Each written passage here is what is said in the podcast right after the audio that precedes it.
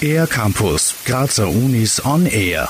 Vor 50 Jahren fand der erste ESTA-Kongress in Graz statt. Die treibende Kraft dahinter war Marianne Krömer, die Gründerin der European String Teacher Association, kurz ESTA.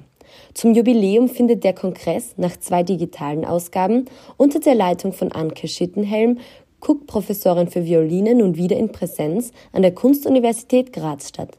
Das Thema Nachwuchsförderung an der Schnittstelle zur professionellen Ausbildung steht dabei im Vordergrund. Anke Schittenhelm erzählt über die Anfänge dieser Organisation. Ja, die ESTA wurde ins Leben gerufen in einer Zeit, wo es noch kein Internet gab. Es relativ schwierig war, an Informationen zu kommen, sei es jetzt an Ausbildungsinformationen, an ähm, Notenmaterial, Ausbildungsmaterial für junge Lehrende. Und es sollte so eine äh, Möglichkeit des Austauschs sein. Der Kongress beginnt am 8. April mit dem Concerto Competition und endet am 14. April, wobei neben den Projekten für die Teilnehmerinnen und Teilnehmer auch immer wieder Konzerte stattfinden. Anke Schittenhelm weiß mehr darüber. Äh, der Gewinner, die Gewinnerin von Cello und Violine dürfen dann im Abschlusskonzert als Solisten auftreten. Das Abschlusskonzert wird mit dem Steirischen Landesjugendsinfonieorchester gestaltet sein und sie sind die Solisten.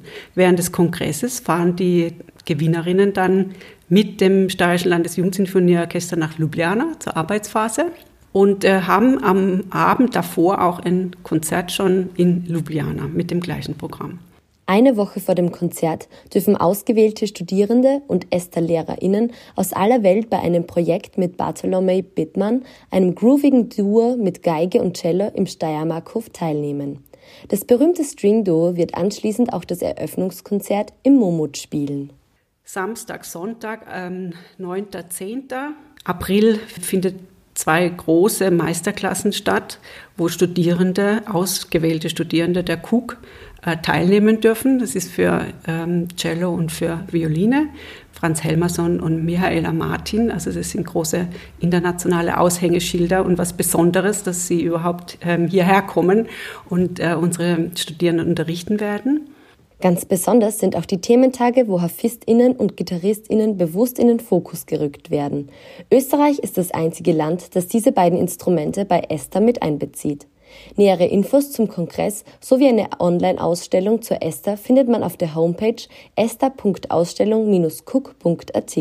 Für den R-Campus der Grazer Universitäten Barbara Zechner. Mehr über die Grazer Universitäten auf ercampus-graz.at